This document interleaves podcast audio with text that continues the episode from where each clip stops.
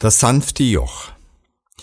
Nehmt auf euch mein Joch und lernt von mir, denn ich bin sanftmütig und von Herzen demütig. So werdet ihr Ruhe finden für eure Seelen.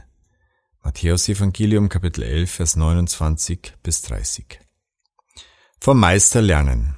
Einige Prinzipien. Dass wir am besten lernen, wenn Theorie und Praxis miteinander verwoben sind, wissen wir.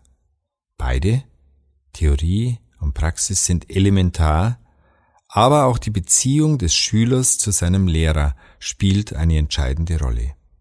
Je vertrauter die Beziehung zum Lehrer ist, desto mehr wird der Schüler die Ideen in ihrem tiefen Wesen verstehen.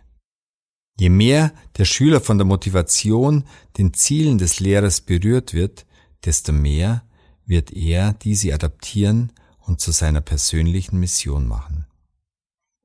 Das hier verwendete Bild vom gemeinsamen Joch stammt aus der Landwirtschaft, wo ein junges Zugtier an der Seite des Erfahrenen lernt, mit dem Pflug gerade Furchen zu ziehen.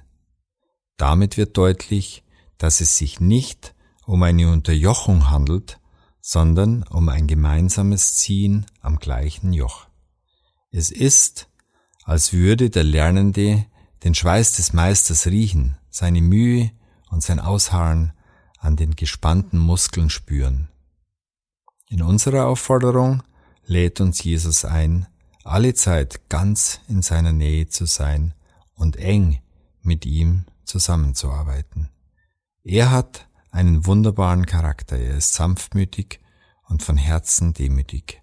Er schaut nicht herab auf den Unerfahrenen. So jemandem folgt jeder gern.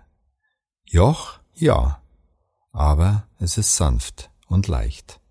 Es gibt keinen besseren Lehrer. Zum Nachdenken. Lernen ist nicht Wissensanhäufung, sondern Verhaltensänderung, die in einer tiefen Einsicht wurzelt. Noch eine Aufgabe. Wer ist ein Lehrer für dich? Welche Person ist dir ein Vorbild?